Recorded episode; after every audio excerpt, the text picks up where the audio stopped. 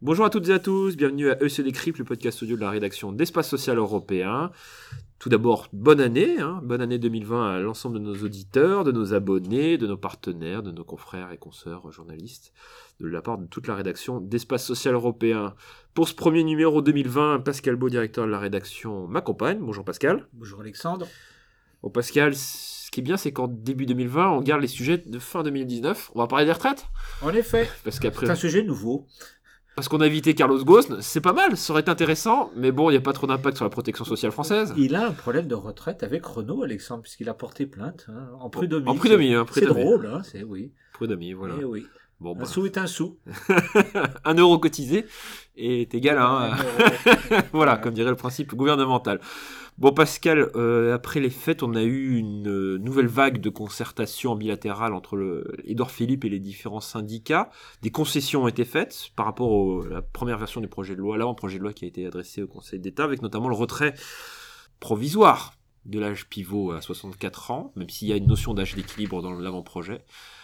Pascal, comment, quel bilan, comment, entre guillemets, où se situe-t-on à l'instant où nous parlons dans cette, euh, ce face-à-face entre les partenaires sociaux et l'exécutif?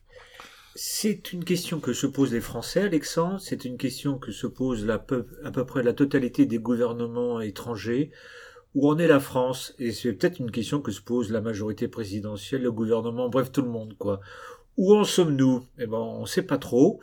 Euh, Il y a un projet de loi qui va au Parlement, ça c'est clair, mais il est plein de trous, comme on dit. Oui. C'est c'est quand même très très étonnant. hein. Transmettre au Parlement un, un projet de loi où il y a du blanc. Hein Donc, bon. Ah, ça, ça s'est fait sur à notre domaine, sur le projet de loi santé. Je vous rappelle qu'un tiers des articles étaient re- renvoyés à des futures ordonnances euh, Oui. et décrets. oui. Enfin, C'est une méthodologie à ce niveau-là. Euh, je suis pas parlementaire, mais je connais assez bien le Parlement français. C'est quand même des mauvaises manières, je trouve. Non, pas trop. C'est une façon de fonctionner. Imaginez en Allemagne ou en Angleterre, vous transmettez au Parlement des textes avec des trous. Ça ferait bizarre. Bon. Donc, il y a des trous. Il y a une conférence nationale du financement dont Oui. on ne sait pas trop. On sait ce qu'elle ne doit pas produire. On ne sait pas ce qu'elle peut produire. Elle ne doit pas produire de hausse euh, du coût du travail et des baisses de pension. Heureusement, ça serait euh, franchement une mauvaise nouvelle. Bon, mais qu'est-ce qu'elle va produire? C'est une bonne question. Donc, euh, Fin et puis avril, la hein. grève, Fin la, grève continue, soyons honnêtes. Euh, Il y, a, il y a quand même une forme d'asymétrie, y compris sur le plan médiatique, Alexandre, quand même. C'est que euh, dans les transports publics, et notamment en Ile-de-France, ça s'améliore un peu. Il y a des points très durs, très radicaux. Et en même temps, on ne parle pas de la majorité des gens qui sont concernés par cette réforme. Je pense notamment aux salariés du secteur privé, Oui. dont on ne parle pas du tout Pas du tout. et qui, eux, vont peut-être certainement subir des baisses de pension à très long terme, assez significatives, et je pense notamment aux cadres. Voilà. Donc c'est quand même un peu bizarre, euh, cette gestion médiatique. On, on polarise sur des points de fixation. Il paraîtrait qu'il y aurait que 19 conducteurs de rames de métro à Paris qui seraient concernés par la réforme. Ça fait pas une masse énorme, quand même, hein, vous voyez bien. Donc on est quand même une situation un peu, un petit peu folle, voilà. Donc, euh, alors, On, on- revient deux secondes peut-être sur oui, cette bien sûr, euh, actualité sur la, sur la conférence de financement parce que c'est là, c'est, c'est ce qui va nous, nous occuper en parallèle des débats parlementaires jusqu'à fin avril. hein. la, la- la- la date limite c'est fin avril. Euh, comme vous l'avez dit, Edouard Philippe met les syndicats devant leurs responsabilités. Vous voulez pas de l'âge pivot? Trouvez-moi entre guillemets une solution à 12 milliards d'euros. Est-ce qu'il existe réellement des marges de manœuvre sans toucher au niveau des pensions et sans toucher au niveau des cotisations, du moins patronales? Est-ce qu'il y a une recette miracle cachée quelque part que les syndicats peuvent euh, sortir du chapeau qui conviendrait en plus Bah au oui. Oui, oui, il y a un machin Ah. français, ça s'appelle la dette. Ah, mais ça, c'est un- ah oui. Ah, bah écoutez, Alexandre. euh, Mais là, on a dépassé les 100%, la dette il y a, publique, là. Ça il y a compliqué. 45 ans, quand j'étais euh, à la faculté en quatrième année de finances publiques, euh, on parlait pas de la dette sociale, ça n'existait pas. Aujourd'hui, la France a innové. hein, il y a un nouveau chapitre qui s'appelle le financement, euh, le financement des dépenses sociales par la dette perpétuelle, comme à l'Académie française où il y a un secrétaire chargé de ça. Donc, euh, on peut utiliser la dette. D'ailleurs, certaines organisations syndicales le prônent, hein, de relancer la dette sociale pour financer, euh, pour trouver des solutions de financement à, court terme d'ici Là, je- 2027. Là, je vous arrête, dans l'avant-projet de loi, il y a la règle d'or, comme quoi les, les comptes doivent être à l'équilibré. Oui, mais ça, c'est à compter de 2037, Alexandre. Oui, bon. Euh, D'ici là, on va peut-être pas euh, faire. voilà, c'est pour le successeur du successeur du successeur d'Emmanuel Macron. Oui. Oui, ça nous emmène un peu loin, quoi. Enfin, 2027, hein, les objectifs Voilà. pour l'équilibre euh, oui. du régime. Non, mais ça, c'est pour le financement à court terme. Court Là, terme. je parle de la réforme universelle qui va Voilà. commencer de s'appliquer en 2037 Totalement, ouais. pour une partie de la, des actifs, puisque les autres, ça va au-delà. Voilà. Donc, euh, on ne sait pas trop. Moi, j'ai fait un calcul assez rapide. On parle de, de l'utilisation du fonds de réserve des retraites. Il n'aura que 20 milliards disponibles euh, à ce moment-là. Et 20 milliards, ils sont, ils sont bouffés en 3 ans. Oui. 3 ans, 4 ans. Dans le meilleur des cas. Des déficits. Ouais. Donc, il faut pas non plus rêver euh, à une solution miracle en, en pompant les quelques excédents. J'ai cru entendre aussi qu'on allait vider le Fonds national d'action logement. Vous voyez? Qui est destiné aux populations précaires. Ça, ça, c'est sympa, ça. C'est le sapeur camembert. On va, Qui préconise ça? Hein, euh, J'ai entendu hein, la porte-parole du gouvernement dire. que Ah, le gouvernement, pas- les Oui. syndicats. Je dis là, c'était. Euh, euh, bon, je- oui, enfin peut-être les certains syndicats, voilà.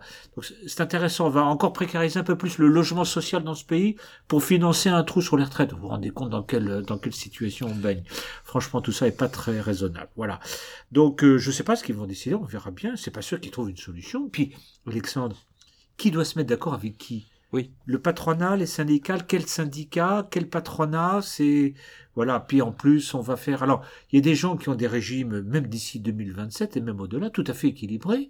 Euh, les professions libérales ont des régimes équilibrés. Oui. On va les taxer alors qu'elles ont des régimes équilibrés. Parce que en 2027, Alexandre, on n'est pas dans le régime universel en point.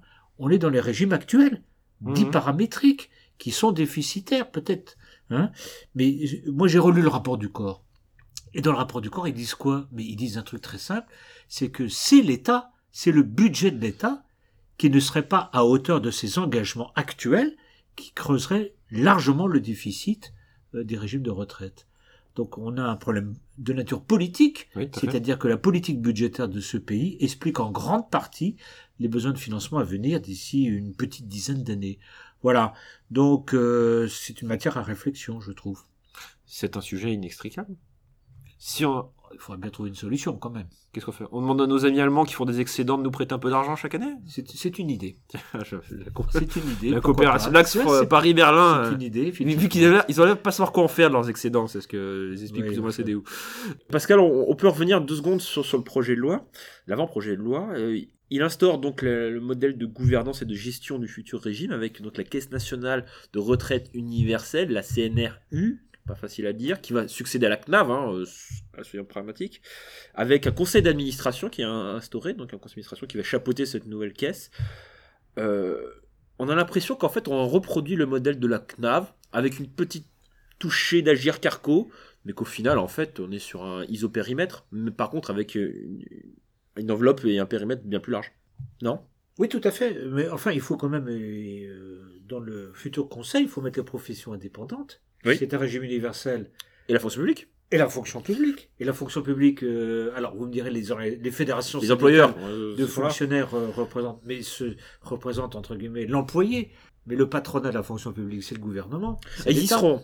Ils seront parce qu'il y aura trois, il y aura donc entre guillemets les usagers, comme l'a dit public-privé, les parlementaires et euh, le gouvernement. Ils ont ça ils l'ont. Ah bah, dites-moi, ça va être une caisse de résonance sympa, ça. hein. Ah, ça promet des Voilà. sacrées réunions. Bon, hein. euh, Alexandre, on va pas se raconter d'histoire. C'est que de la Dire, façade. Je pense qu'on on aura l'occasion de revenir pour bien expliquer comment tout ça peut être euh, Piloté. comme, euh, oui, Mm. managé, piloté.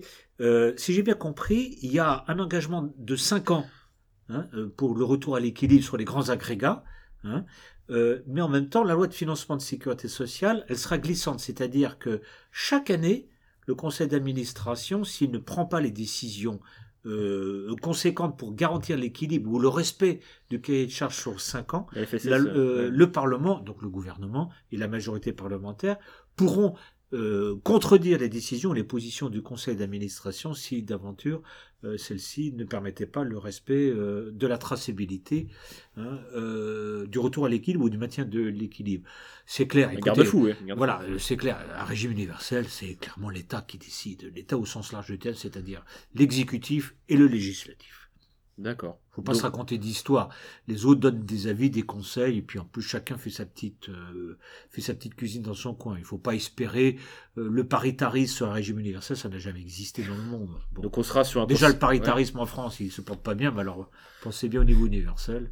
Donc on sera sur un conseil d'administration qui sera plus un conseil d'orientation à la star de ce qu'on a parfois dans certaines caisses de sécurité sociale. Merci Pascal, on se retrouve la semaine prochaine sur d'autres actualités. Peut-être nous parlerons de retraite ou parlerons d'autres choses si euh, d'autres faits d'actualité euh, émergent d'ici là. Voilà. Merci beaucoup et euh, bonne fin de semaine à toutes et à tous et à très bientôt pour un autre numéro de SE Décrypte. À très bientôt. Au revoir.